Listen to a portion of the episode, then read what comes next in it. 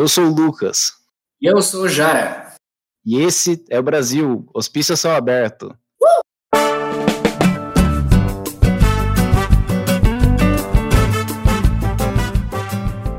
É, Bem-vindos ao quarto episódio aqui do Hospício Céu Aberto. Aqui é o Lucas, eu tô com o Jara hoje, meu grande amigo. E aí, Jara? E aí, galera, agora a gente sempre traz uma tragédia maior que a outra, né? A nossa tragédia agora é ainda maior do que todas as que a gente falou até agora. É, o tema de hoje tá pesado. E por conta disso a gente trouxe uma assistência hoje. Hoje a gente vai conversar também com o Griteus, ou Matheus Molina, né? A gente vai estar tá chamando ele aqui de Griteus. Opa, gente, tudo bom? Eu imaginei que quando você falou aí que traz uma tragédia maior, achei que tava falando de mim, pô. Ai, caramba. E aí, Caralho. gente, boa noite, bom dia, boa tarde. O pessoal teve me chamando aqui pra gente poder estar tá conversando um pouquinho aí sobre essa loucura que é o Brasil. Isso aí, o Griteus, ele tá no podcast no Drinkcast, né? Um podcast bem maneiro sobre séries e filmes, né? Política também, vocês conversam de política lá, né? Conversa que é uma conversa de bar, né? Então a gente acaba conversando de tudo aí um pouco. É, a gente tá até vendo aí de poder estar tá voltando e tudo mais a gravar, mas vamos ver certinho aí, não vamos prometer nada para ninguém. É, isso aí, aguardem, aguardem. Exato. Você já deve ter visto no título, mas hoje a gente está aqui para falar sobre a Damares. Damares Alves, né, com o nome, vamos apresentar ela propriamente. É a ministra do governo Bolsonaro agora. Inclusive, ouvinte, essa aqui é uma pergunta para você. Você sabe do, do, que, que a Damares é ministra? Vocês, vocês sabem, galera? Vocês sabem, né? A gente foi preparado aqui agora, né? Exatamente. A gente, a gente, pesquisou, a gente pesquisou. Ela é ministra de um monte de coisa, na verdade, né? E ao mesmo tempo de nada, né? Que acaba sendo um problema muito grande aí no ministério dela. Afinal de contas, a, a Damares, ela acaba tendo agora o, o Ministério da Mulher e da Cidadania. E, e dos é direitos um, humanos, né? E dos direitos humanos, que é até interessante que direitos humanos muito selecionados aí, né? Muito específicos nesse caso. Mas é disso que a gente vai estar conversando aí hoje sobre ela, um pouco do que, que é a história dela, o que, que ela está fazendo dentro do governo, o que, que pode vir aí para frente. E é isso aí. Jara, você quer começar então? Começar fazendo aqui o perfil da Damares? Massa. Gente, então, é, assim como nos outros episódios que a gente comentou, que a gente é, não conhece muito sobre um personagem, a gente só vê né, a, a, as partes mais escandalosas de fora. E aí, quando você começa a pesquisar, você vê que não tem nada de engraçado e, na verdade, é tudo muito trágico. Em todos os episódios acabou sendo mais ou menos isso, menos o do Mário, do Mário Frias foi só engraçado mesmo, né? É, porque o tipo cara é uma assim. piada, né, velho?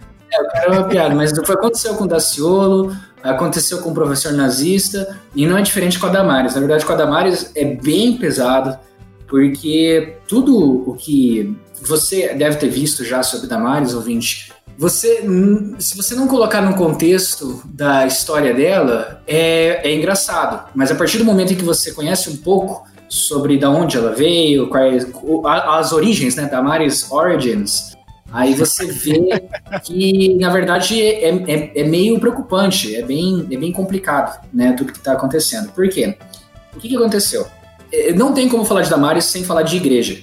Porque a relação dela com, com todo, todo o meio de vida que ela tem, tudo, tudo que ela acredita e, e, o trabalho, o dia a dia dela nos últimos 20, 30 anos tem a ver com a igreja. Pode ter a ver com política também? Sim. Na verdade, é esse casamento perfeito, né? Que eles têm que a gente vai falar mais pra frente. Só que até na origem, até nesse trauma que a gente vai falar, tem muito a ver com a igreja também. Então, ela faz parte dessa, dessa igreja, é, é igreja, né? Não é seita nem nada, é, é uma igreja que chama, né? Essa, é, é, igreja quadrangular, né? Isso. Isso.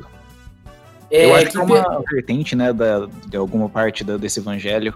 Exatamente, você vai ter ali as pentecostais, as batistas e as quadrangular, né? Assim, as ah. diferenças específicas são muito pequenas, muito nuances, assim, mas de forma é. geral teria essas diferenças. É, se eu, se eu não me engano, essa igreja quadrangular, ela tem uma influência bem forte dos Estados Unidos, tá ligado? Ela é uma é, começou nos Estados Unidos e foi importado para cá.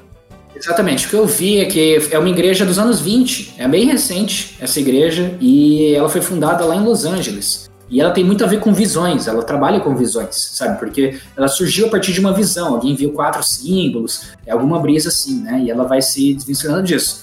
O, é, essa é uma característica bem, bem clara, né, antes da gente entrar no Damares, do próprio. Porque, e, que nem a gente está falando, a gente está falando das origens. E tem muito a ver essa igreja específica, mas é, tem a ver com a, essa parte evangélica em geral, essa parte cristã em geral.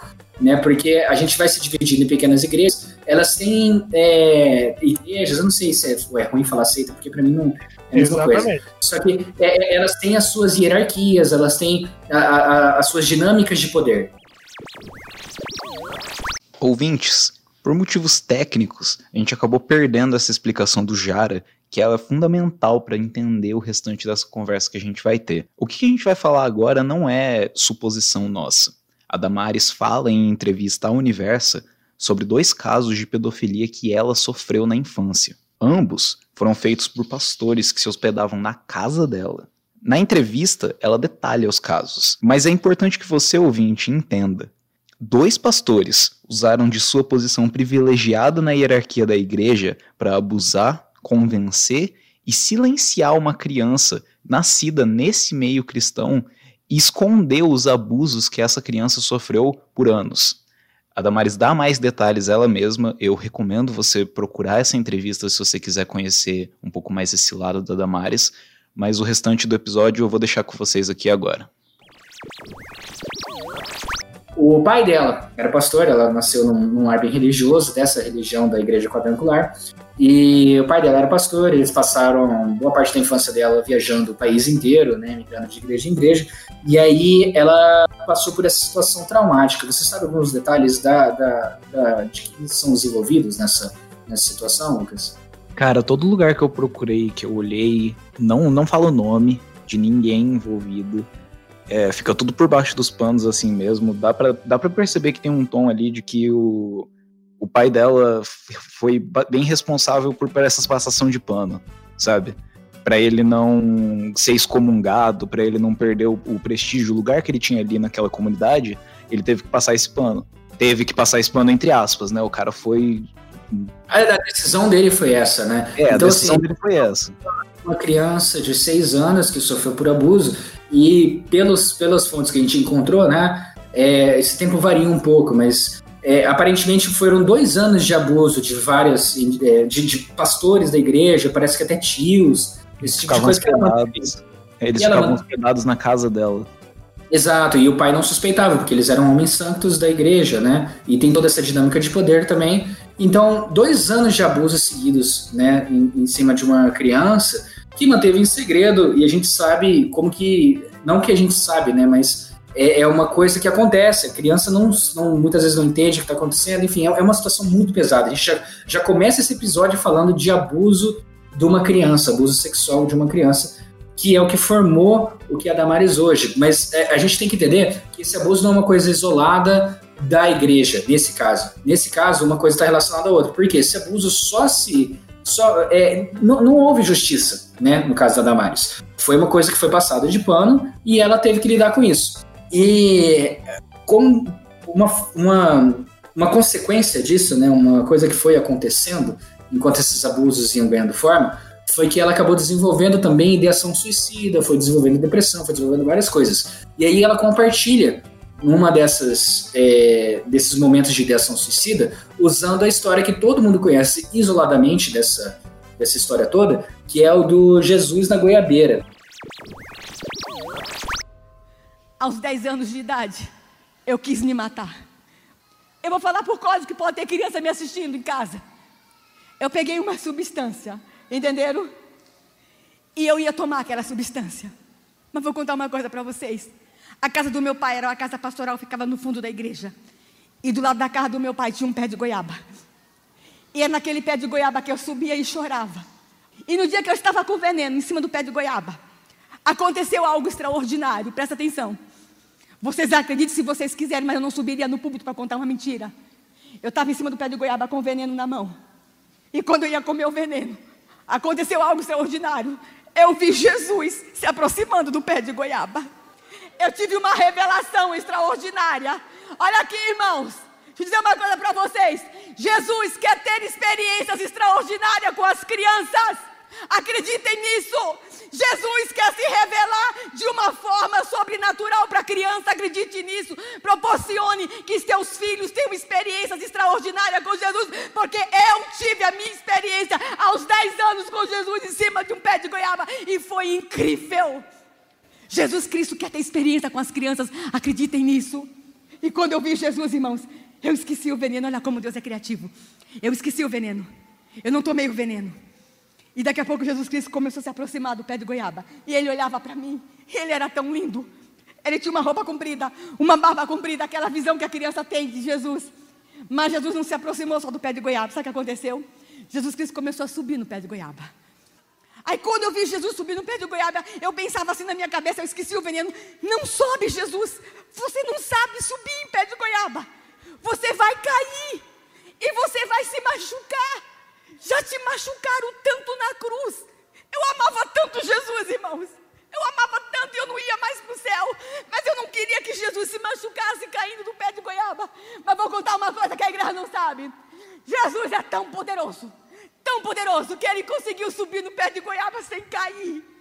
Oh, Jesus! E ele foi para o galho onde eu estava. E lá naquele galho, no pé de goiaba, Jesus Cristo me deu um abraço que a igreja não deu. Jesus Cristo me deu um abraço que a mamãe e o papai não me deram. E naquele pé de goiaba acontece um milagre. Vocês sabem dizer aí mais ou menos o que, que foi essa é, crise de Jesus no Goiabeira? Inclusive, Jara, até interessante esse ponto, porque para mim mesmo, quando eu fui ouvir pela primeira vez da Damares anos atrás, me chegou essa história, por exemplo, do juiz da Goiabeira e como meme, falando que ela estava na realidade fumada de maconha, o caramba quatro, essas coisas assim. E é até é foda o quanto que isso foi separado da história original, né, do, de onde que vem essa situação é, o, e como que isso foi utilizado para ridicularizar e tudo mais. Eu mesmo achei graça, inclusive, depois que você vê essa, esse passado por trás desse contexto. E aí, dentro desse contexto, esse Jesus na goiabeira ele aparece para salvar ela.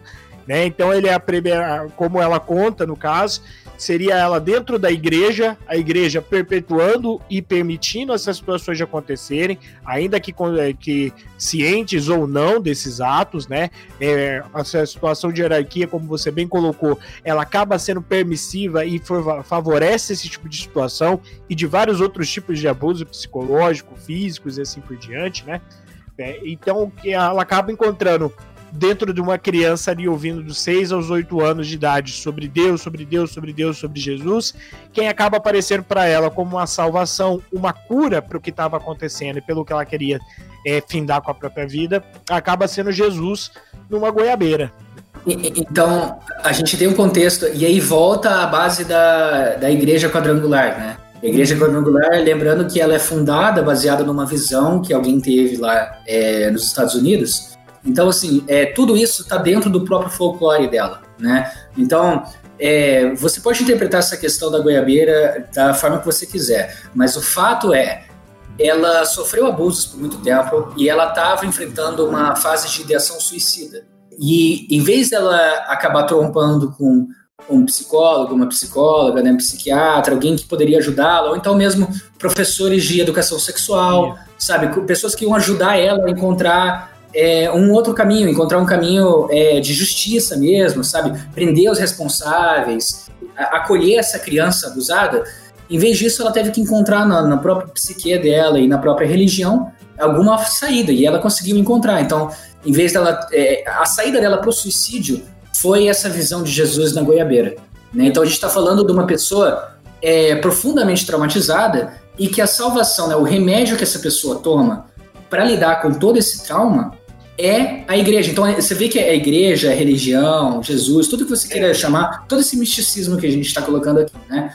Ele está ele tá entrelaçado lá no fundo do que, que é a Damares, né? Tanto no trauma, quanto nas dinâmicas de poder e, e visão de injustiça do mundo, né? É, pessoas más, né? As visões que ela tem, tudo que ela viu dentro da igreja, a própria salvação, a cura dela está dentro da igreja também. Então, é uma coisa que se retroalimenta. E até de papel social, né? Da, como as próprias declarações dela mais antiga, que foi que também muita gente acabou conhecendo a Damares, é a, a definição de papéis sociais das pessoas também vem dessa definição da igreja, de como que funciona, a questão de hierarquia, como você bem colocou já. E assim, os ambientes de igreja, eles podem até ser complicados, podem haver ser complicados por causa disso. É, dentro dessa situação, como você falou, ao invés de ela encontrar um outro atendimento de uma professora, de uma assistência médica, né, psiquiátrica nessa situação, a igreja ela acaba sendo remédio para tudo. Para alguns, a igreja é o único remédio que a pessoa consegue ter, por falta de assistência do Estado, por falta de assistência da família, e aí a igreja pode vir a ser a única coisa que ela encontra. Para outros, ela é todas as soluções.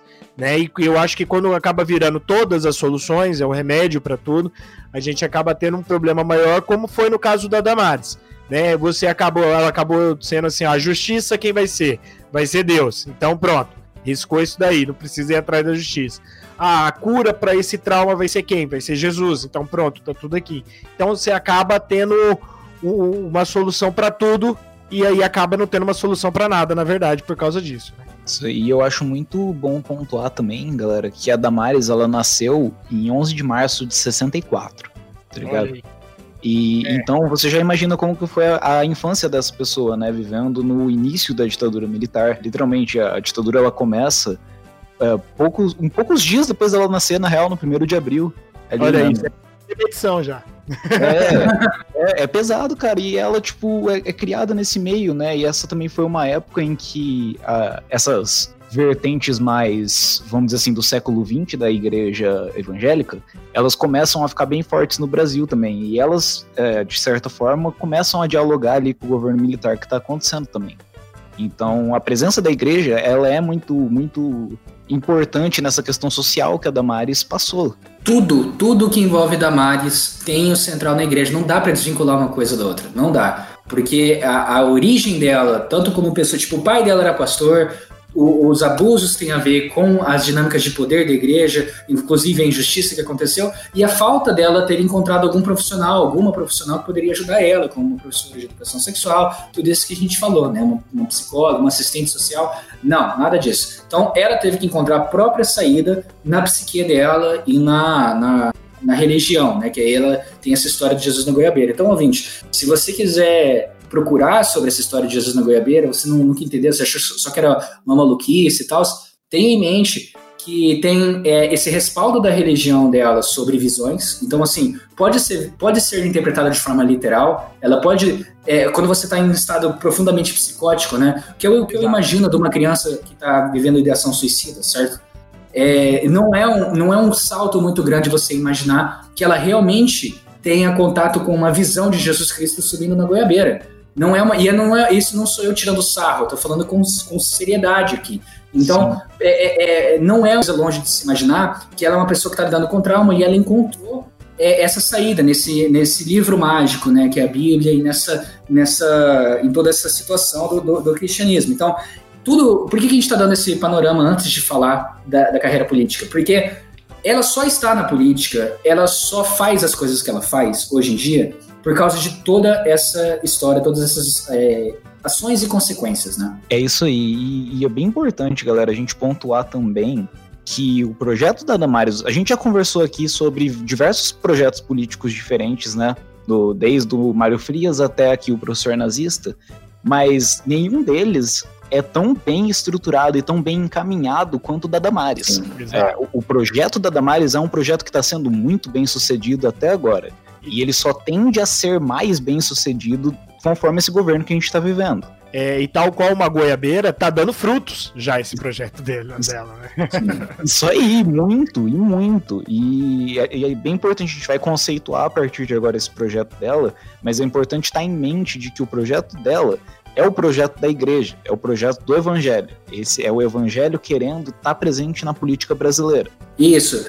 Eu, eu, eu acho que o, o que é legal da gente finalizar nesse primeiro bloco, conversando com vocês, ouvintes, é o seguinte: nada do que a gente está falando aqui é uma passação de pano para, sabe, é, justificando a, as atitudes dela ou as coisas que foi. É um contexto que a gente está dando que é o seguinte: é, a vida pessoal dela veio disso, veio, veio dessa relação ali da igreja, e aí essa brisa que ela tem, ela acaba ressoando com toda uma parte da população, que é a maioria da população. A maioria da população brasileira é a população ela é cristã.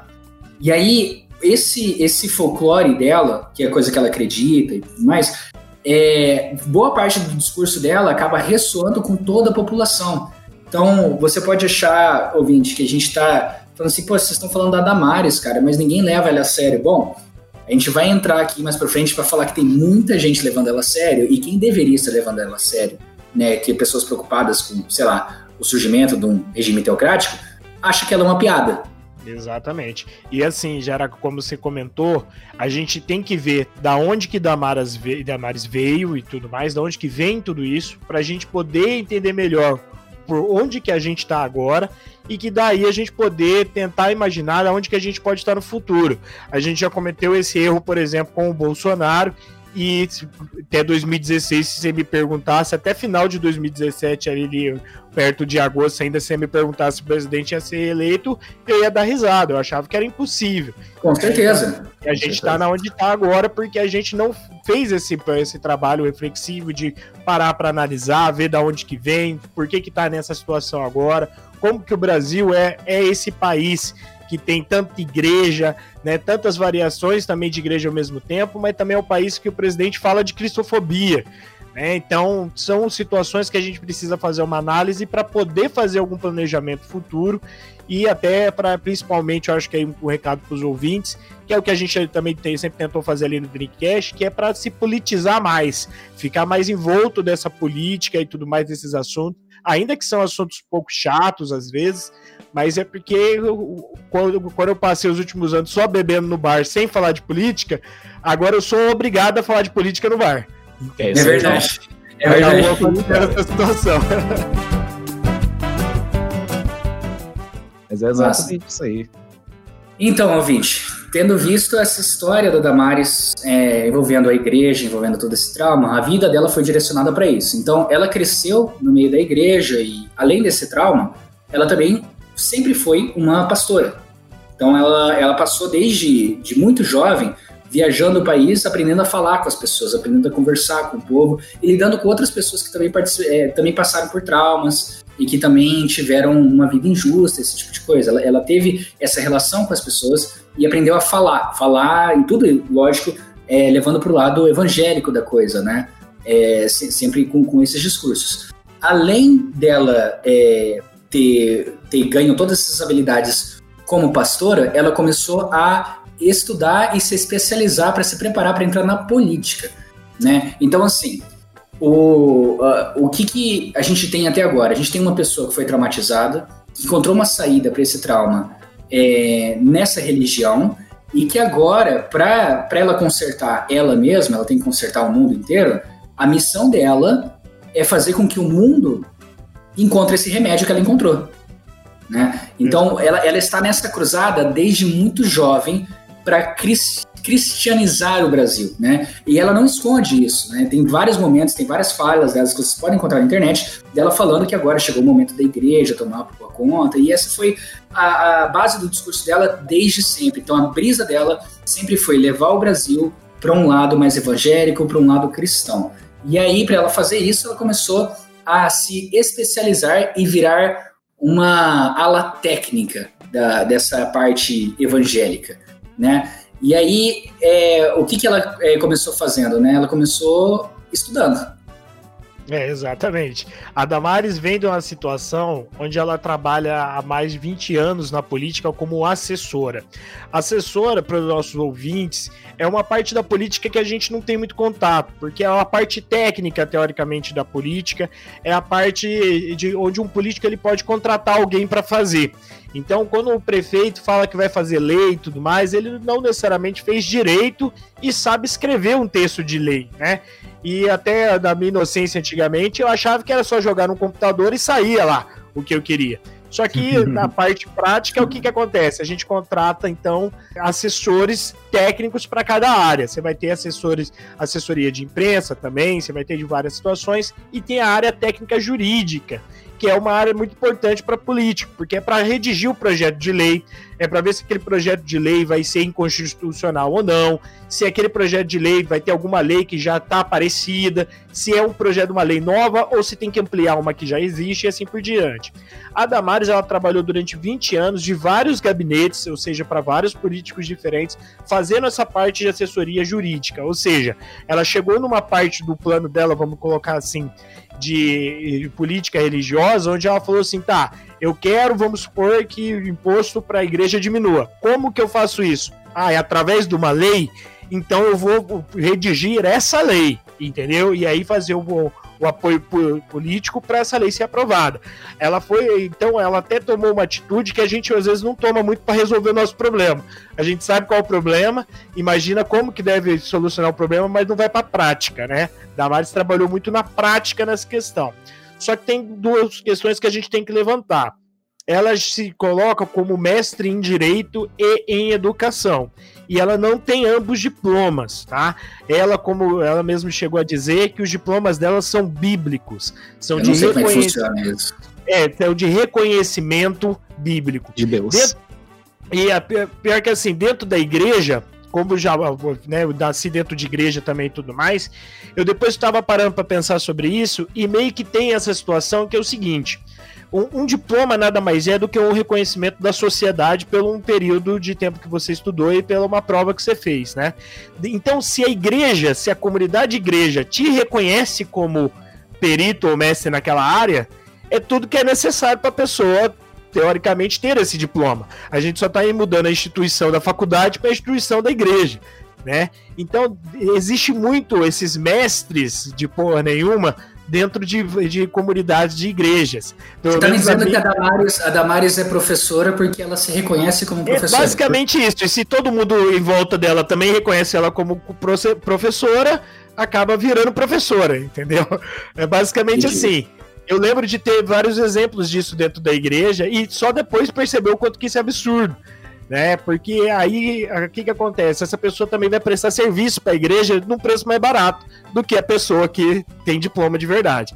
Então acaba virando uma mão vai, lava a outra.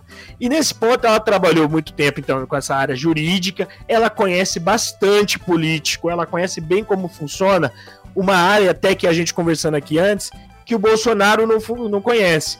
Porque o Bolsonaro está 27 anos na política, só que sem trabalhar três projetos de lei, nenhum aprovado. A Damares não, há 20 anos trabalhando, né? Sim, em vários projetos de lei. Inclusive, ouvinte, só vou fazer um adendo aqui. Quando perguntada a Zambielli, né? Carla Zambielli, que é, faz parte do, da galera, do rolê, né? Faz parte do rolê Bolsonaro, da galera ali. Até ela é... ser descartada já já também. Porque é, mas, assim... ela, mas ela tá no rolê ainda, né? É, é, perguntaram para ela sobre a Damares. E sempre, é, assim, tem, tem várias coisas que a gente pode falar aqui do que ela falou, mas ela sempre é, fala o quão trabalhadora é a Damares, né? Então existem relatos de que a Damares empurrando a agenda dela. Então, diferente de um Bolsonaro, que nem o Matheus comentou, é, que fica 30 anos e aprova três projetos de leis, a Damares está há, há 20, mais de 20 anos na política, desde a época do FHC, e ela está ativamente transformando a bancada evangélica, de alguns, é, alguns políticos da bancada evangélica. Então, assim, esses caras vinham com uma ideia, o que eles queriam passar, e ela transformava em lei. Então, se tem uma ala técnica no governo hoje em dia, essa ala é da Damares. Ela está há 20 anos nesse capa. Por mais que ela não tenha diploma, né, que a gente está tirando sarro das coisas aqui, ela, ela é a pessoa que mais tem experiência em fazer com que uma ideia dela se torne lei. E, galera, eu preciso, eu preciso que você, ouvinte, frise isso na sua cabeça, você coloque isso aí dentro, que é um passo extremamente importante. Se você tem um projeto, você tem um projeto ideológico, seu projeto é uma ideia, ele está na sua cabeça e tem pessoas que aprovam esse projeto. Para você realmente transformar essa sua realidade paralela ali numa realidade geral, você precisa entrar na política. E, e, é importantíssimo você ter essa ponte que a Damares é. A Damares, ela tá transformando brisa em realidade. Ela tá, pegando, ela tá pegando elementos fictícios de uma ideia e ela tá jogando como se fosse a realidade do povo brasileiro. E é, eu sei que essa não é a realidade do povo brasileiro, eu tenho uma certeza completamente absoluta, porque o povo brasileiro ele é muito é, diverso. É um povo diverso pra caralho. E como que você pensa que uma ideia única, né, uma ideia de um grupo, ela pode ser aplicável ao, ao país inteiro? Acontece, ouvinte, que o, o, o cenário que o Griteus passou pra gente, né, de 20 anos lá trabalhando, o que a gente tem que é, tomar em conta é o seguinte: a gente falou toda aquela história da, da Maris ter passado pelo trauma, todo o envolvimento dela da igreja e como a igreja é parte central da vida dela. E aí ela passa o resto da vida dela se capacitando para transformar essas brisas cristãs dela em leis, é, ajudar o, a bancada evangélica a fazer o impacto que fez no Brasil. Então, ela é grande responsável por várias coisas que, que aconteceram. Sabe quando a gente fala que crente dificulta a nossa vida? Né? É. A, a Damares está por trás de muitas dessas coisas. É, ela está há 20 anos se tornando especialista em, em fazer essas movimentações políticas e ninguém leva ela a sério. Exatamente. E assim, a pessoa até acaba lembrando da Damares pelas frases antigas dela que marcaram, menina usa rosa e tudo mais. Essa, ou então da, da menina lésbica lá, como é que é o nome? A, que a Elsa, a, a, a, Frozen. É. A Frozen e tudo mais. Só que é até interessante lembrar os nossos ouvintes aí que é o seguinte: essas frases são antigas e ela tem evitado ao máximo fazer qualquer tipo de declaração nova desse jeito, tanto é que você nem ouve mais tanto. E no começo do governo, ela até era mencionada como cortina de fumaça. E o que eu venho propor aqui para o ouvinte fazer uma reflexão e fazer uma análise sobre essa situação atual é que, na realidade, a Damares é a ministra mais importante do bolsonarismo hoje. Até porque ela é que representa a parte mais uníssona do bolsonarismo hoje, que é essa parte fundamentalista religiosa que envolve outras coisas, outros problemas, inclusive com questão de homofobia e tudo mais. Só que ela tá de, é ela que representa essa situação e é ela que a gente não vê trabalhando muito na nossa frente, porque o Bolsonaro evita muito de expor ela e de também fritar ela, como ele fez com todos os outros ministros dele. Né? Então ela tem um lugarzinho especial ali, ela é a mão direita, digamos assim, do Bolsonaro, né? E principalmente do bolsonarismo. O, a gente até tem uma, uma situação onde a Damares, dentro dos, dos ambientes, né, Jara, que você estava me passando, os ambientes aí bolsonaristas, ela é levada com uma certa seriedade que a, oposição, por exemplo, não está levando. E isso é um grande perigo, né? Só que a situação da Damares também ela se amplifica, que é o seguinte: agora, atualmente, nesse governo Bolsonaro, ela está fazendo já algumas movimentações, algumas ações que estão gerando frutos. Eu acredito que, por exemplo, uma delas que teve agora, que a gente ainda pode ter uma reviravolta, mas é muito raro, que é a situação da exclusão das dívidas das igrejas. E a maior parte dessas igrejas que devem bastante não é a igreja católica, não é aquela igrejinha ali do bairro do lado da sua casa, que todo bairro tem. É, na verdade, essas igrejas Os grandes. Impérios, né? Os impérios, né? E eles conseguiram perdoar essas dívidas, e eu não vou ter dúvida nenhuma dessa situação, com uma grande influência da ministra da, da religião dentro do bolsonarismo, né? A gente até comentou mais cedo que seria a, o Ministério dos Costumes, esse Ministério da Damares, né? Que é o ministério que determina, que está tentando pelo menos determinar essas situações de costumes e tudo mais, só que com uma bandeira muitas das vezes de ah, a gente é contra a violência é, sexual, a gente é contra o estupro. Por exemplo, o projeto de lei desse ano, já inclusive que eles passaram, foi de aumentar a pena para esse tipo de crime. E aí todo mundo vai falar, pô, você vai ser contra isso? Ninguém vai ser contra essa situação, né? Só que isso vem é uma bandeira, né, junto de várias outras coisas. É isso que tem que ficar de olho muito aberto com essas situações. O, o, ponto, o ponto que a gente tem que frisar é o de que a Damares, ela tem a ideologia dela, que é uma ideologia evangélica extremista fundamentalista, né, de um Exato. lado fundamentalista do, do evangelho. E ela tá levando com ela essa ideia e ela tá colocando isso em prática. Quando ela faz qualquer projeto de lei, ela tá botando para frente um projeto dela. Um projeto que também não é só dela, a gente não pode jogar tudo isso nas costas dela. É um projeto é, de, uma, de um setor fundamentalista cristão. É, o, o, o que a gente está falando é o seguinte: ela está há 20 anos fazendo isso, e ela está fazendo isso só para a bancada evangélica, já faz bastante tempo.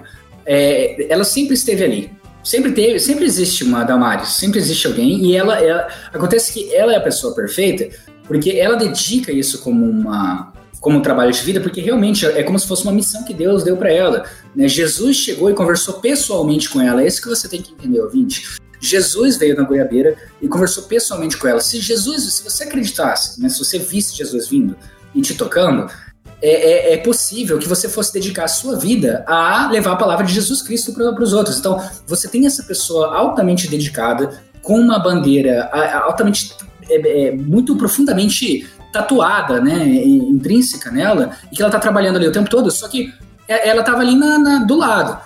Só que chega um Bolsonaro e deu uma cadeira para essa pessoa. Né? É. Então essa é uma pessoa que estava o tempo todo lá é, se preparando, não para ter uma cadeira. Ela, acho que ela nunca pensou que ela ia ser uma ministra. E de repente colocou ela no, no, no lance de ministra, e aí ela tem essa repercussão de várias, é, várias situações passadas que começaram a transformar ela numa piada, né? O que, o que é preocupante aqui? O que é a Damares hoje? Antes da gente falar sobre especulações para o futuro, né? O ponto que a gente tem que colocar. Você, ouvinte, se você é público-alvo do, do Brasil Céu Aberto, você provavelmente não leva a Damares a sério e você acha que ela é só uma piada e que ela nem é tão relevante assim no governo igual a gente está falando. Né, o Greteu estava falando que ah, ela não está mais aparecendo tanto e tal, só aparece em raros momentos. Esses raros momentos em que a Damares aparece é com, é com respaldo do presidente. Lembrando que o Jair ele está queimando todos os outros ministros, mas não queima ela. Inclusive, o Jair chama ela para as lives, tem lives recentes aí que ele chama ela para ficar elogiando o trabalho dela. É, imagina lá o, o, é, esse fã-clube enorme que o presidente tem, né? É, esse grande, essa grande base de apoio que o presidente tem, assiste as lives dele toda quinta-feira. Então imagina que ele abre espaço dessa live dele, em que ele fala para esses fãs, esses devotos dele, e ele deixa a Damares falando. Então, o que, que a gente está vendo nesses momentos? O que, que significa a Damares hoje? A Damares hoje, na cabeça desse, da, dessa cúpula é, bolsonarista, ela é uma pessoa que tem uma cruzada pessoal muito digna, porque ela passou por um, um trauma muito pesado e agora ela leva isso dentro de si para combater as injustiças, né? Esse tipo de coisa. E aí agora ela está sendo uma pessoa que está ganhando respaldo do presidente, sempre trabalhou muito bem. É, ela é uma pessoa que trabalha bastante, então a gente sabe que ela tem essa fama. E ela usa esse linguajar do, do Deus é amor, igual o da Ciolo, a gente falou no outro episódio, né? Então a Zambieri falou é, sobre a Damares, né? Ela age conforme as suas convicções religiosas. E isso não quer dizer que o ministério dela não seja laico. O ministério é laico. Só que as atitudes delas são tomadas a partir de pensamentos cristãos, de empatia, de se colocar no lugar do outro, de não fazer mal ao próximo, de não fazer para o próximo o que não gostaria que fizesse com ele. Ela segue todos os parâmetros cristãos. A galera esquece que esse livro mágico, que é a, a, a galera é, é, a base desses valores, está falando de empatia, se colocar no lugar do outro, esse livro tem várias outras partes que eles não estão falando. Né? E a Damares, sendo uma pessoa proeminente, tendo essa popularidade enorme que ela tem, é, e, e tendo, não, não tendo como, como contra-argumentar com ela, porque as bandeiras que ela levanta, ela levanta do passado dela e, a, e até hoje, são bandeiras em que não existe um outro lado. Né? É uma coisa muito imaginária você falar que alguém é a favor da pedofilia, por exemplo né? Mas essa Exatamente. galera, eles acreditam, eles acreditam que existem eles, né? E a Damares, ela faz questão de colocar isso no discurso dela o tempo todo. Ela, ela fala como se, quando ela tá falando que ela quer defender a criança, né? A, a bandeira principal dela é sempre pedofilia, né? Combate à pedofilia. É, ela fala, ela deixa implícito no discurso dela como se tivesse um grande grupo querendo proteger os pedófilos. É, e aí a galera é, cristã, a galera de, dessa que, que, que cola junto com ela, fala assim, porra, como assim o outro lado tá defendendo pedófilos? Né? Então você já começa a ter uma animosidade dentro do próprio país entre pessoas que não gostam de pedófilos e pessoas que gostam de pedófilos. Tá é, então é uma coisa muito absurda, é uma coisa muito absurda. E, e, e, é um absurdo em cima do absurdo. Isso não é. Talvez o perigo maior não seja a Damares em si, mas sim o precedente que ela abre. Porque quando você coloca ela numa cadeira e aí você dá espaço para ela poder falar abertamente que ela está levantando uma bandeira teocrática sobre esse pretexto de paz e amor, né? Respeito, empatia ao próximo e tal. Você está abrindo espaço para daqui a pouco entrar um outro religioso que gosta do Velho Testamento. Exato.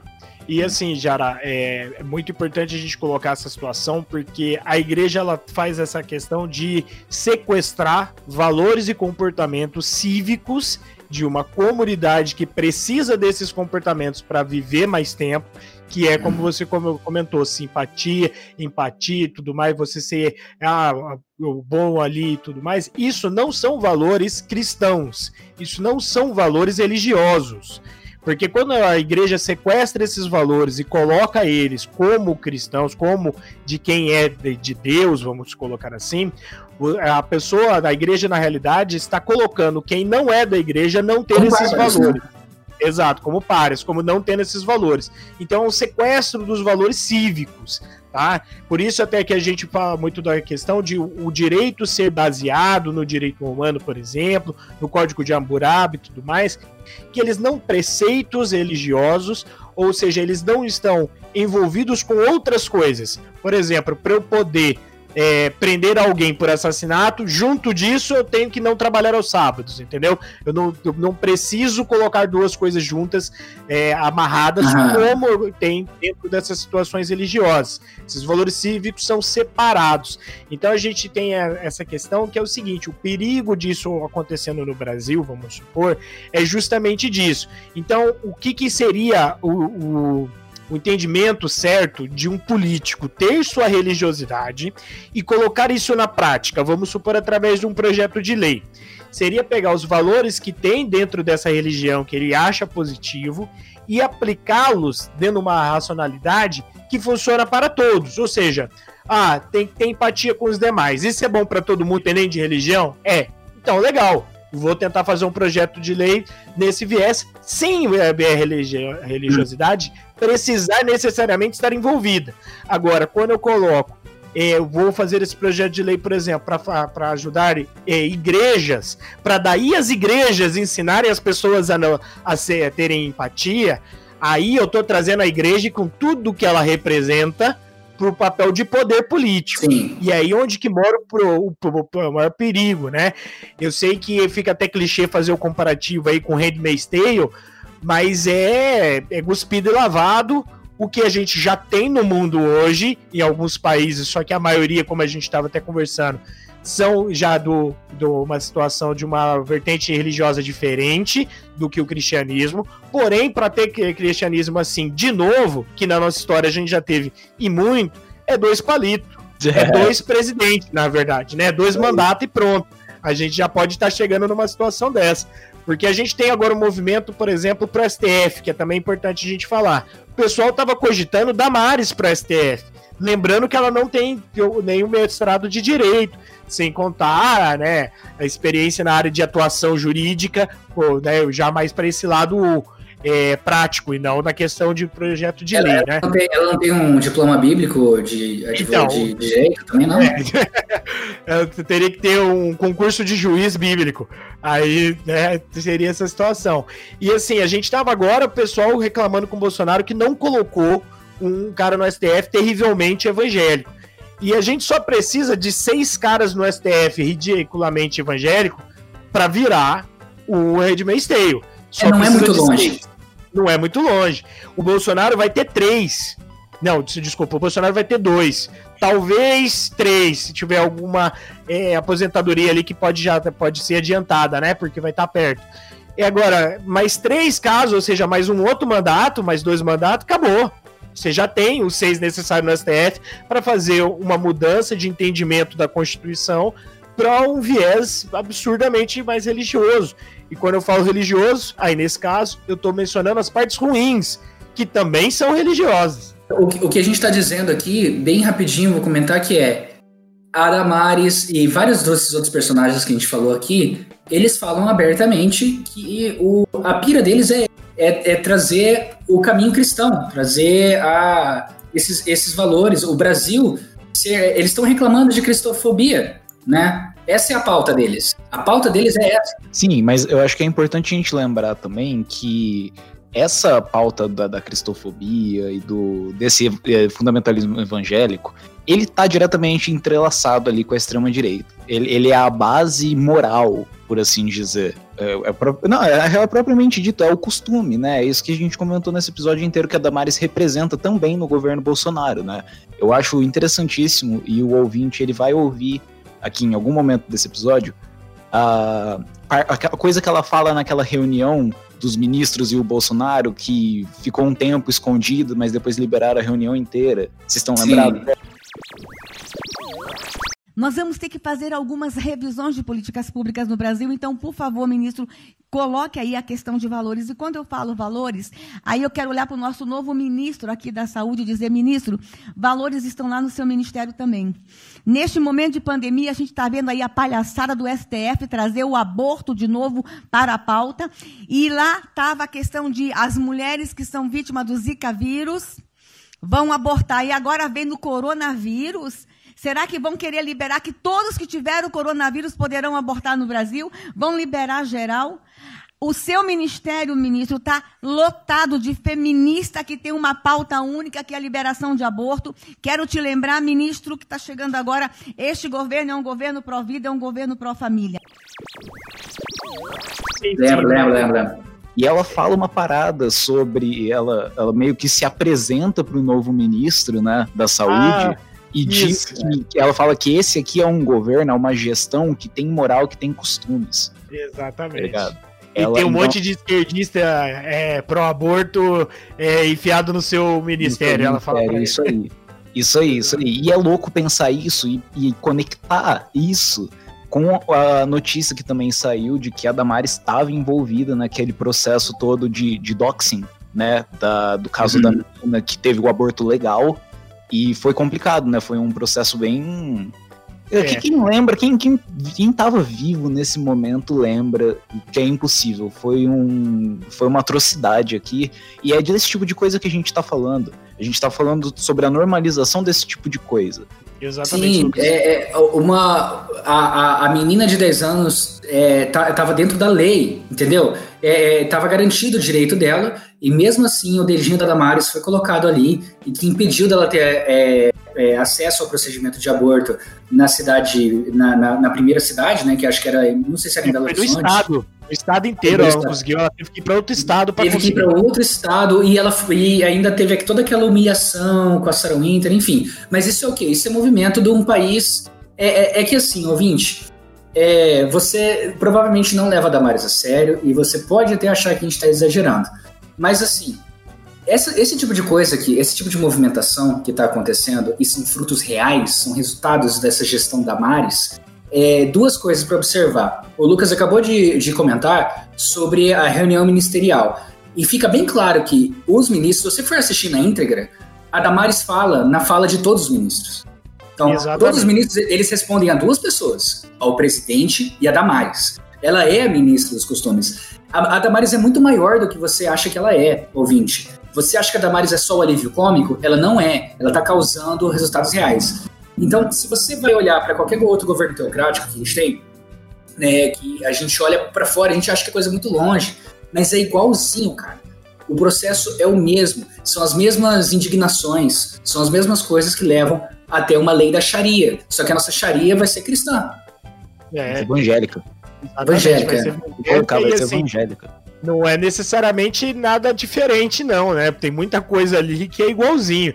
E interessante você ter falado, Jara, sobre a questão dos ministros, que é o seguinte: através, eu teve uma jornalista que eu tinha ouvido no Café da Manhã que ela até mencionou essa situação, que a Damares ela é a que tem mais influência nos ministros depois do Bolsonaro. Tanto é que ela é a única que, que não precisa pedir dinheiro pro Guedes tem que passar pelo Bolsonaro. Ela pede direto pro Ministério da Economia, o Ministério da Economia dá sem nem pestanejar para Damares. Eu acho que até é diferente de outras situações que a gente vê quando envolve igreja e político, que tem muita corrupção, pode, no caso dela pode até ser uma situação mesmo assim de puramente paladina da, da, da, da religião e tudo mais. É, se fosse um RPG, ela seria uma paladina. Acho que é perfeito.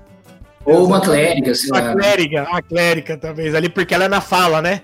Ela ali. E ah, tem uma situação também. Eu tinha a impressão de que a, a Damares, antigamente, até por causa das poucas coisas que chegavam na gente, que ela falava muita besteira e não se comunicava bem. E como você falou anteriormente, ela tem uma lábia muito boa e uma lábia muito específica de populismo, de falar com o povo, ela com é bastante pastora. gente. Ela é pastora, exatamente. É, então, se tem uma coisa que ela sabe fazer é falar. Pastor passa a vida falando, pregando, pregando. Você tem que passar uma brisa de um produto invisível e mágico, né, cara? Então, tipo assim, você tem que ser bom de melhor de do que advogado. Exato, com certeza.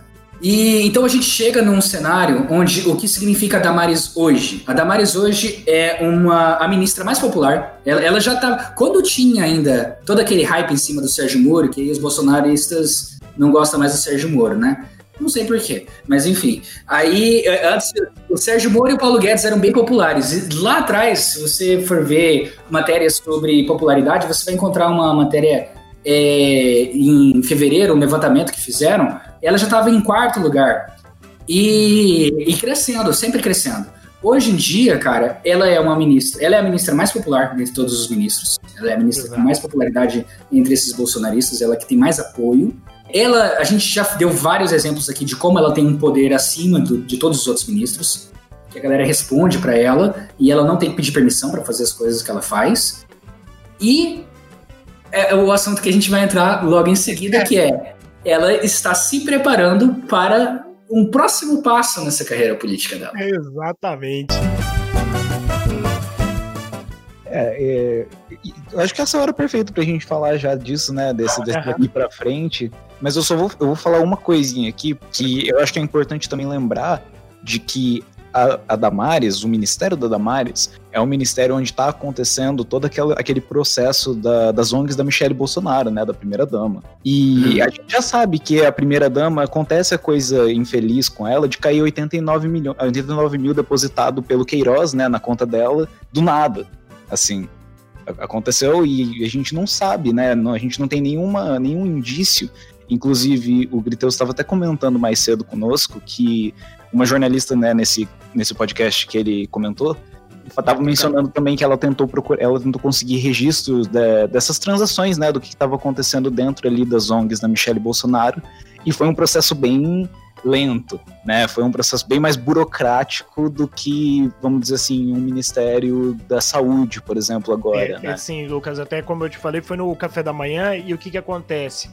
É, o Ministério da Damares, como eu tinha falado, ele, como ele, ele abrange muita coisa, ele acaba abrangindo nada. Ou seja, ele tem muita coisa por baixo do, do chapéu dele ali, só que você não sabe exatamente o que ele faz. A mesma coisa são algumas ONGs que a Michelle Bolsonaro tem, que são assim, ah, para ajudar todo mundo. Tá, mas como, da onde que vem isso, como que funciona? E aí acabou se vendo que tem algumas transações do Ministério da Damares sendo passada para essas ONGs. E a jornalista teve que fazer mais de 10 pedidos de, da lei de acesso à informação e conseguiu muita pouca coisa, tá muita coisa ainda para ser mexida para poder tentar descobrir mais, porque pode ter alguma coisa muito escondida nesse elo ali. E que passa debaixo dos olhos de todo mundo, passa essa coisa despercebida, até porque muita gente não leva a sério a Damares, como a gente comentou. Exatamente. Bom, então a gente já viu que a Damares ela é muito mais do que ela aparenta ser, porque o que ela aparenta ser é aquele bando de frase boba, né? Só que o que, que é a Damares daqui para frente, né? Agora que a gente viu que ela é, é, popular e tem poder, qual que é o próximo passo que você tem depois disso, né? Como é que tá esse, esse bolsonarismo?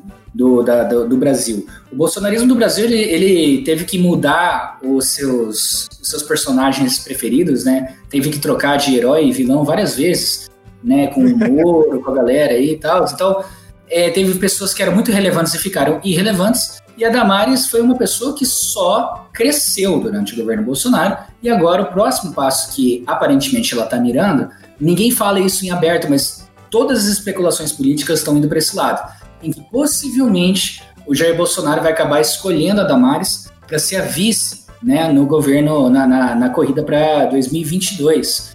E para isso acontecer, a gente está vendo que não é só uma especulação aleatória de alguém que está olhando para o governo e achando que vai virar uma teocracia, né? Achando que a gente é, é, é, louco falando esse tipo de coisa. Não. Se você for ver o, o, o comportamento da Damares agora, para alguns meses atrás, mudou muito, né? Então, ela nesses últimos meses, ela virou especialista. Se você for ver alguma entrevista recente, é, e a, as entrevistas sempre acabam voltando nas coisas que a gente já conhece da Damares, que é essa bandeira dela contra a educação sexual. Contra é, a ideologia de gênero. Contra a ideologia de gênero. Mano, tem muita coisa para falar. Se for entrar em ideologia de gênero, esse, esse é fantasma, né? Esse uhum. fantasma que eles colocam pra colocar entre eles. É longe pra caralho ainda. Mas, é, é, é, enfim, a gente sabe de várias coisas que ela fala. E aí os repórteres, quando, quando vão entrevistar ela, soltam esses pontos. E ela tá virando especialista em mudar a narrativa por trás das coisas que ela falava. Ah, nas suas pregações passadas, a senhora uh, diz que este é o momento da, de a igreja ocupar a nação. A senhora tem contribuído para isso à frente Olha, do ministério? É o momento da igreja ocupar sim, de que forma? A igreja tem um excelente trabalho social. E a igreja pode ajudar muito mais o Brasil.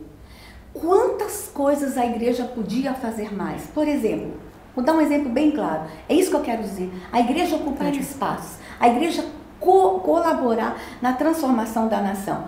Eu tenho um grande déficit no meu ministério, que é o Ministério da Mulher, que são as casas de abrigamento para a mulher vítima de violência. Os estados não têm, os municípios não têm. É um, um grande pedido de todos os municípios.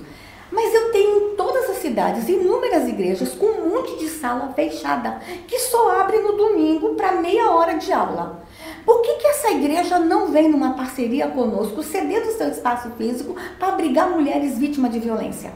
Agora, de que forma a igreja pode nos ajudar? Nós estamos com um grande enfrentamento que é interiorizar os venezuelanos. Eles estão chegando, os imigrantes venezuelanos estão chegando na fronteira, estão ficando todos em Roraima e nós precisamos trazê-los para o Brasil, interiorizar. As igrejas evangélicas podem vir conosco. Vou citar apenas uma igreja. Nós temos uma grande denominação no Brasil, a Igreja Assembleia de Deus. Tem mais de 40 mil templos. Se cada igreja trouxesse um venezuelano e cuidasse, nós resolveríamos o problema da fronteira. Um exemplo que eu tenho aqui foi numa entrevista. A entrevistadora pergunta para Damares sobre uma frase que a Damares falou no sentido de agora chegou a hora da igreja, né, entrar no governo. Agora é a hora do, do, do povo cristão assumir, tomar controle do governo, porque esse é um país cristão, né? E aí confrontou a Damares com isso, porque, poxa, o Estado não é laico, não sei o quê. E a Damares muda totalmente a narrativa disso que ela falou lá atrás para um lado muito mais brando. Ela fala assim: não, eu quero que a igreja seja uma aliada do governo. Porque olha só, tal igreja, só a, a do Reino Mundial de Deus, acho que ela fala, tem, sei lá, 40 mil templos no Brasil e a gente tem aqui um número de refugiados venezuelanos, né, que fugiram do, do regime, sei lá o que ela fala, é, é, que, que fugiram da ditadura da Venezuela. E as igrejas podem ajudar cuidando desses refugiados. Uhum. Né? Pode, então, é, ela muda toda a narrativa dos absurdos que ela falou para deixar o discurso mais, digamos assim, intelectual né? e menos, menos gritado. Ela tá com uma vibe muito mais centrada nas coisas que ela fala, né? Então, a, a gente está vendo que ela está se preparando para ser levada a sério. Cara, ah, eu, eu, eu acredito que a Damares, é, que nem a gente comentou, né? Ela passou 20 anos diferente do Bolsonaro, ela passou aprendendo. Ela passou envolvida ali, fazendo coisa e pá. E eu acho que esse período que ela tá como ministra, ela deve ter aprendido muito sobre a, o real mecanismo mesmo da política ali dentro. E eu acho que ela pode, é possível, isso aqui é por especulação, né, ouvinte? Eu tenho que, que te dizer isso. Mas eu vejo uma possibilidade nela de querer também dar, dar progresso para essa carreira política, né? Realmente. É, exatamente. Tanto é que é o seguinte, eu quero que o ouvinte aí faça uma reflexão rapidinho de que o plano do Bolsonaro inicialmente, como vice da chapa dele, mas é claro que isso era impossível, mas era o, o próprio Sérgio Moro. Tá? Então o Sérgio Moro, que tinha lá a sua certa relevância e hoje é um inimigo mortal do próprio governo e tudo mais, para você pensar que a Damares vice de Bolsonaro não é muito difícil. Ainda mais dentro dessa situação de que está sendo construída. Quem compra Bolsonaro engole Damares. Sim. Entendeu? É muito fácil, a ligação é muito, muito ali do lado. A diferença, no caso, é que quem, no caso, não engole Bolsonaro, não aceita, pode vir a, a considerar ou aceitar a Damares. Então a gente tem uma situação onde é, que nem aquele negócio, nem todo cristão é homofóbico, mas a maioria dos homofóbicos é cristão. Então, assim, é, nem todo Damares é Bolsonaro, mas todo Bolsonaro é Damares. Então eu acho que depois de uma carreira de vice em 2022, um, uma estrada, um projeto para ela vir em 2026 E aí, se ser quem vai estar pegando o bastão do Bolsonaro e não os filhos, eu acho que Damares 2026 é muito possível. É claro que a gente tem que fazer também uma realidade aqui. O bolsonarismo, ele tem como uma característica intrínseca o caos. Então, assim, o ano começa com o ministro mais favorito, Sérgio Moro, e termina com ele fugindo para os Estados Unidos. Verdade. E a gente. 2026 é um chute muito distante, a gente está falando de seis anos no futuro. Só que já dá para se começar a ver essa questão, começar a se iluminar um caminho para Damares, onde ela pode vir a se tornar a segunda presidenta do Brasil. Sim. E eu acho que é muito mais fácil do que foi para Dilma em 2003, em 2012. Então, eu, assim. Eu acho Cara, isso é muito doido, porque também é bom a gente lembrar que o bolsonarismo, o bolsonarismo ele é só, a, ele é a principal forma, é a principal expressão dessa extrema direita brasileira que está emergindo, né? Que desde o processo eleitoral começou a sair do, do esconderijo. O Bolsonaro, ele trouxe com ele toda, toda essa parte da, dessa extrema direita mesmo, de, da qual a Damares está envolvida, né? E essas igrejas estão envolvidas também. E o bolsonarismo, ele, ele é um projeto. Ele é um projeto do Bolsonaro. Mas ele não necessariamente é o único, exclusivo projeto da extrema-direita. A extrema-direita é um movimento. Enquanto o Bolsonaro, ele é um culto de personalidade. Né? E é bem importante a gente ficar de olho aberto para isso, porque o bolsonarismo, ele, ele tá fadado a cair. Em algum momento ele vai crachar. E quando ele crachar, essa extrema-direita que agora tá ganhando espaço pra caramba, ela vai tentar, de alguma forma, se manter ali relevante. Exato. Eu não consigo ver o movimento inteiro dessa direita caindo só porque Bolsonaro cair. Né, exatamente o que você falou. Na realidade, se levanta uma nova situação e até com um discurso de menos pior. Né? Um discurso de não, olha só, mas ele pelo ela pelo menos não é tão assim assim assado como o Bolsonaro. Homem é muito bravo, mulher é mais racional, né? Consegue pensar melhor e tudo mais nessas questões, ela vai ser uma opção melhor. Então eu consigo ver bolsonarista comprando Damares e eu consigo ver anti-bolsonarista vindo a pensar em Damares. Ainda mais se tiver como segundo lugar ali, no caso na disputa, Lula de novo, vamos supor. E aí, para não votar em Lula, vota em Damares fácil vixe, vota ainda falando, pelo menos não era Bolsonaro. Então, é uma situação que eu acho que eh, ela, como vice, é quase certo em 2022, mas ela, como presidente em 2026, como né, presidenciável ali, é uma chance muito grande. E assim, eu só consigo imaginar que, com o estrago que já tá, foi feito no Brasil, com dois anos de bolsonarismo, um ano de, de Damares mais ferrenha tomando atitudes, o que pode acontecer em 26 anos, talvez eu nem esteja me importando com o caos e só, né, vendo o barco afundar no Titanic. Mas eu espero que não. Eu espero que, inclusive, que cada movimento desse que a gente faz, um podcast que a gente grava, um RT que dá, uma conversa de bar que a gente tenha, venha politizar o, né, todo mundo, venha cada vez mais a gente ficar mais é, atento a essas mudanças, a essas situações, a esses paradigmas que são colocados pra gente e a gente venha poder começar, talvez, sonhar com um futuro melhor.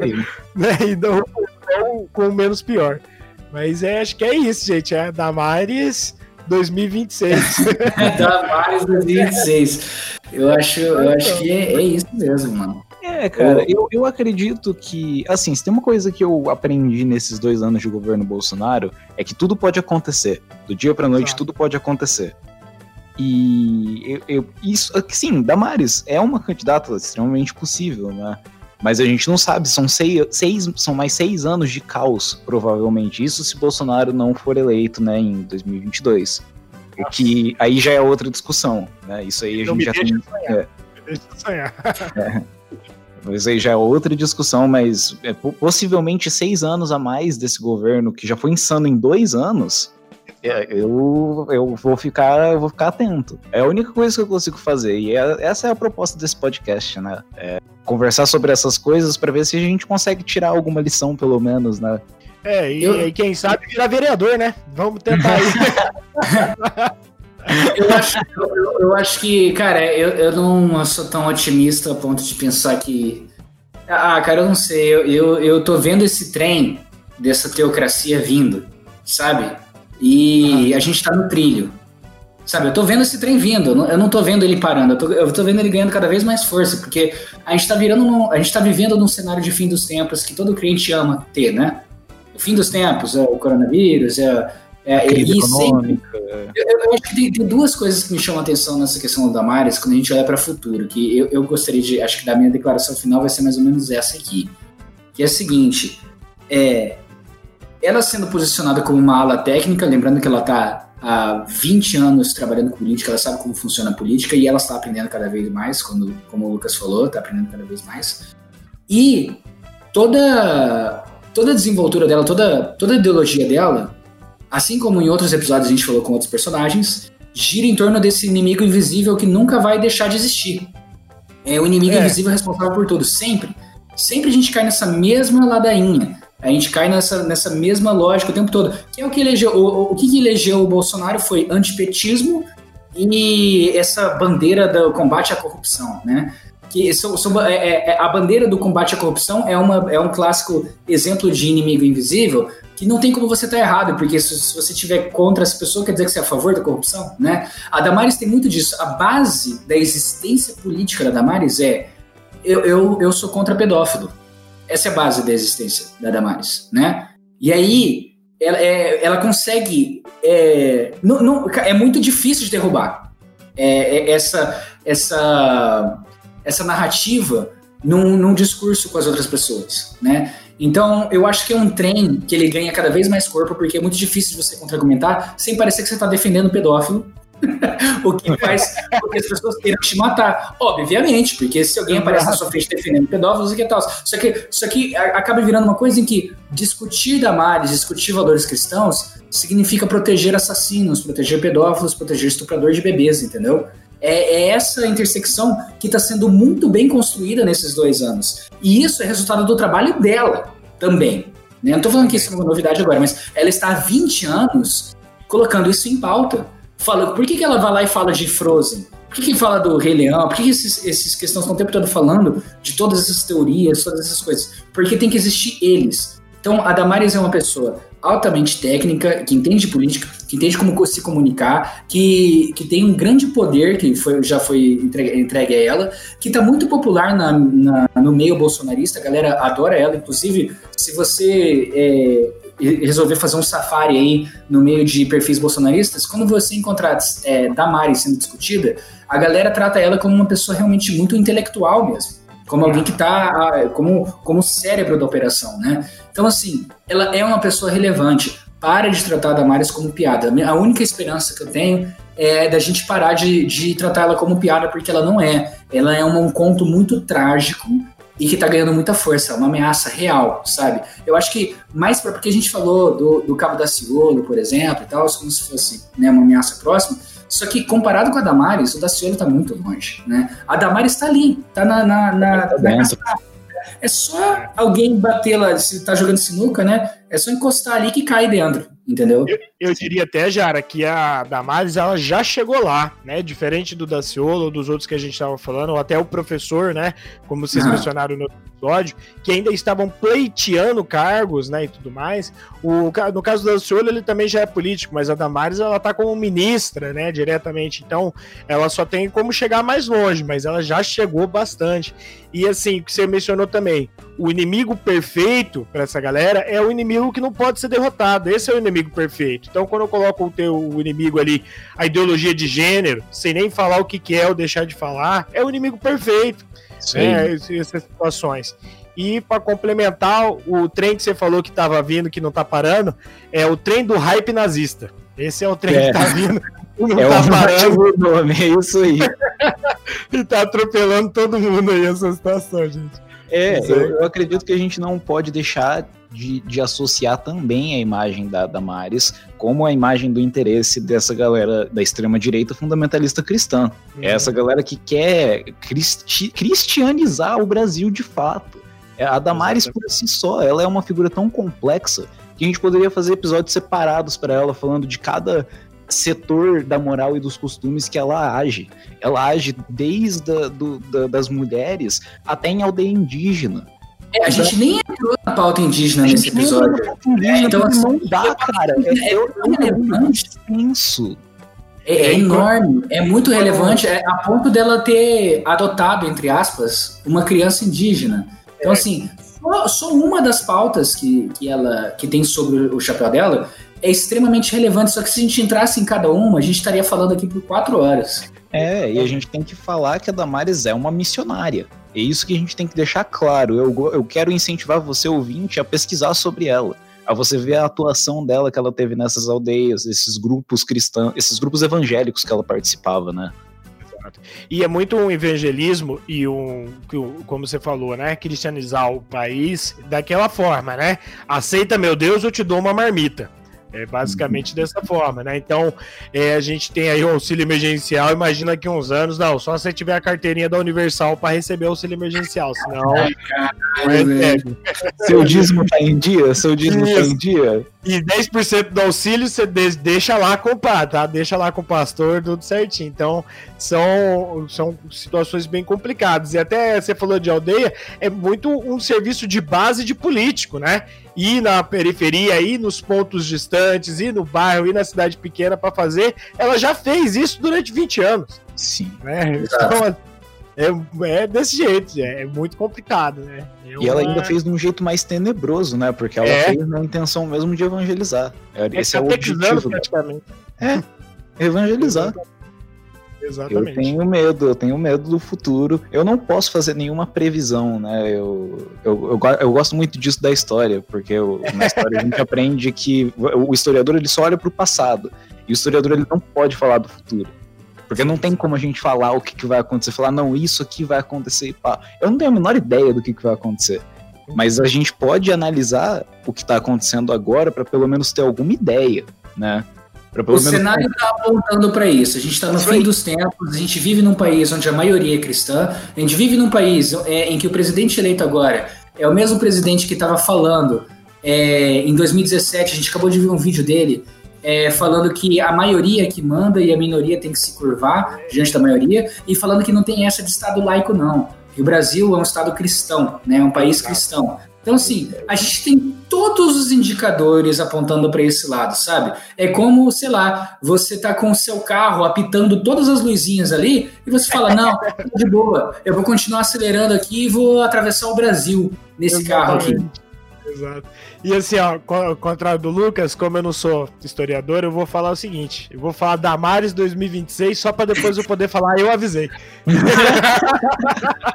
é certo, você não é historiador, você pode fazer previsão. Mas é isso, gente. Complicado. A vida não tá fácil nesse Brasilzão, não. É, não tá fácil, velho. Mas, mas, eu acho que é isso. É, Jara, Griteus, muito obrigado. Muito obrigado pela participação. É, vocês têm alguma coisa para falar? Querem falar uma mensagem final? Ó, eu agradeço aí vocês pelo convite, né? Demorou um pouquinho aí pra gente ter é, vindo a gravar e tudo mais, mas ainda bem que hoje deu certo. Espero que dê certo, né? Vou ver depois. Espero que a gente possa fazer outros episódios juntos aqui, nós três. Foi da hora pra caralho. Sim, senhores. Vamos, vamos não marcar, né? Que aí se fala vamos marcar, não marca. Mas é isso aí, pessoal. Obrigado por ouvirem e até a próxima. Obrigado, Brasil!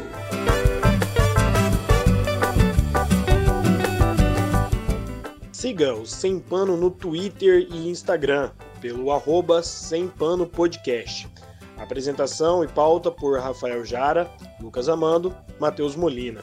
Edição por Lucas Amando.